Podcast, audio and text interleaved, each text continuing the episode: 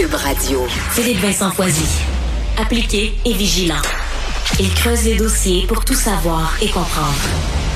On parlait justement de ces postes de police clandestins avec Henri-Paul Normandin, ancien diplomate du Canada en Chine. Monsieur Normandin, bonjour. Bonjour. Êtes-vous surpris de voir qu'il y en a pas juste à Toronto, il y en a pas juste à Vancouver, mais qu'il y en aurait aussi à Montréal de ces euh, postes clandestins chinois?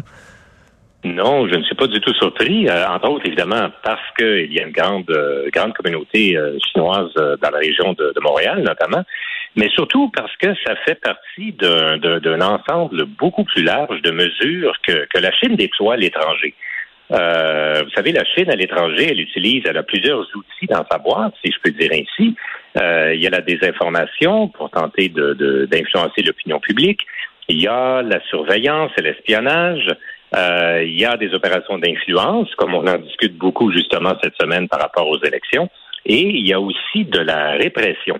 Euh, de la répression, c'est-à-dire de répression, tenter de réprimer des opinions qui sont défavorables à la Chine, ou parfois euh, de mettre la main sur certains citoyens chinois qui vivent à l'étranger, dont au Canada, pour les ramener en Chine pour diverses raisons, entre autres apparemment la criminalité. Alors tout ça, c'est un, appareil que la Chine déploie euh, un peu partout dans le monde, incluant ici au Canada. Alors en ce qui touche les deux centres dont on fait euh, mention ce matin, euh, bien sûr, euh, la GRC n'a pas n'a pas révélé tous les détails. L'enquête est en cours. On ne va pas présumer des conclusions, mais si la GRC enquête, c'est probablement parce qu'ils ont des indices à l'effet que ces deux centres-là pourraient être effectivement des l'équivalent de, de centres de police chinois. Ouais, puis, puis, ce qu'on voit, c'est que la GRC demande à la population de briser, puis là, je cite un, un porte-parole de la GRC, de briser le mur du silence. C'est qu'il y a cette difficulté-là aussi je me présume, là, pour la police d'aller rejoindre la communauté puis de dire, ben nous, on a des doutes, mais ça nous prend des gens qui nous expliquent ce qui se passe dans ces endroits-là. Effectivement, et puis euh, vous en euh, il y a quelques minutes. Il faut faire attention, bien sûr, de, ne pas stéréotyper ici euh, l'ensemble de la communauté chinoise. Et puis souvent, effectivement, les membres de la communauté chinoise, en fait, sont des, victimes de ce que peut faire de ce que peut faire la Chine. Et bien sûr, euh, comme, dans bien des milieux, euh, parfois, ben, on est hésitant à parler parce que ça peut nous nuire pour toutes sortes de raisons. Notamment, bien sûr, il y a des membres de la communauté chinoise qui ont encore de la famille en Chine. Alors, ils ne veulent pas que ça se répercute euh, chez eux. Alors, effectivement, il faut aller au sein de la communauté puis essayer de savoir qu'est-ce qui se qu'est-ce qui se fait, en gardant en tête justement que souvent les gens de la communauté sont des sont des victimes. Maintenant, je pense que c'est important aussi de faire une distinction parce que entre les citoyens chinois et les citoyens canadiens d'origine chinoise. Parce que parce que c'est une chose pour un gouvernement étranger de garder le contact avec ses propres citoyens, donc dans ce cas-ci des citoyens chinois, mais si on s'attaque à des citoyens canadiens Hmm. d'origine chinoise, ça, pour moi, c'est quelque chose de, beaucoup plus grave. faut les protéger, ces gens-là. Hmm, tout à fait, tout à fait.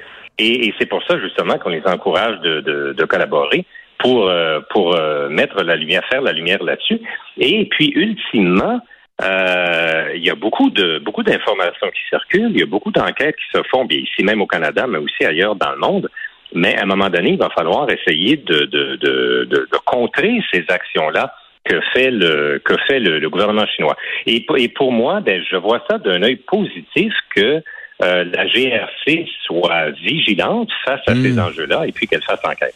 Du point de vue diplomatique, là, parce que là, je me dis, ben, on parle d'enjeux ici, on a le contrôle sur certains de ces gens, de ces enjeux-là. Ces, ces postes de police chinois clandestins ne sont pas des ambassades ou des consulats à proprement parler, donc ne jouissent pas de protection diplomatique. On peut agir, mais de façon plus large sur le plan diplomatique, est-ce qu'il y a moyen de faire, là c'est assez, là, là vos histoires d'ingérence, de poste de police, de, à un moment donné c'est assez, parce que la Chine de son côté dit ben c'est absurde, là, même toutes les révélations sur l'ingérence, tout ça ça n'a pas de bon sens, c'est absurde. Euh, est-ce qu'on peut faire quelque chose diplomatiquement pour dire c'est assez? Euh, ce n'est pas simple, mais oui, il y a des choses qui peuvent se faire. Euh, tout d'abord, au sein de, par rapport à ces organismes-là qui seraient des, des, euh, des équivalents de, de postes de police, bien, s'il y a des, des citoyens chinois qui opèrent au, sein, au, au sein de ces centres-là, ben il y a des possibilités effectivement d'expulser ces gens-là. Si ce sont des citoyens canadiens, c'est une autre paire de manches. Mais si ce sont des citoyens chinois, il y a des hmm. possibilités de les expulser. Dans tous les cas, il y a aussi des possibilités de poursuite au Canada si effectivement il y a de l'activité criminelle.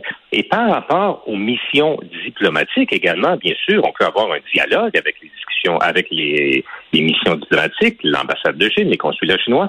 Mais euh, au, au, pire, on peut aussi prendre des sanctions contre les missions diplomatiques. Maintenant, c'est toujours risqué. Parce que, par exemple, si le Canada expulse des diplomates chinois, il faut s'attendre qu'automatiquement, Coup sur coup, on va la même chose. Là, Voilà, exactement. C'est une pratique diplomatique bien connue. Alors, il faut être, euh, il faut être bien conscient de ça. Mais puisque vous parlez de, de diplomatie, je pense que c'est important aussi de faire une distinction entre l'activité diplomatique légitime et l'activité que peuvent faire certaines organisations comme ces postes de police.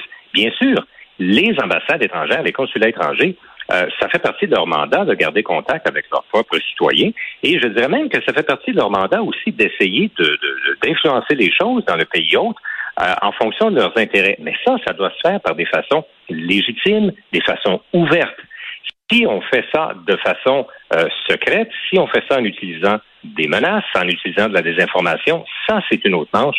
Et c'est, paire de manches, et c'est ça qu'il faut sanctionner. Hmm. Est-ce qu'on est-ce qu'on n'est pas sur le bord d'être un peu parano?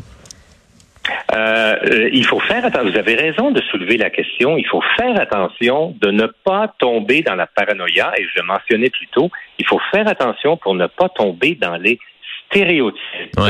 Mais ça, c'est d'un côté. Mais d'un autre côté, il faut aussi ne pas être naïf et il faut être vigilant. Et, et on sait, c'est bien documenté que la Chine a tout un appareil pour essayer de faire des opérations à l'étranger. Alors, il faut faire cette cette saine, euh, balance, si je peux dire ainsi, entre, d'une part, ne pas tomber dans les stéréotypes et la paranoïa, mais d'autre part aussi, ne pas être naïf et hmm. être vigilant. Équilibre difficile à trouver. Henri-Paul Normandin, merci beaucoup d'avoir été là. Ça m'a fait plaisir. Bonne journée.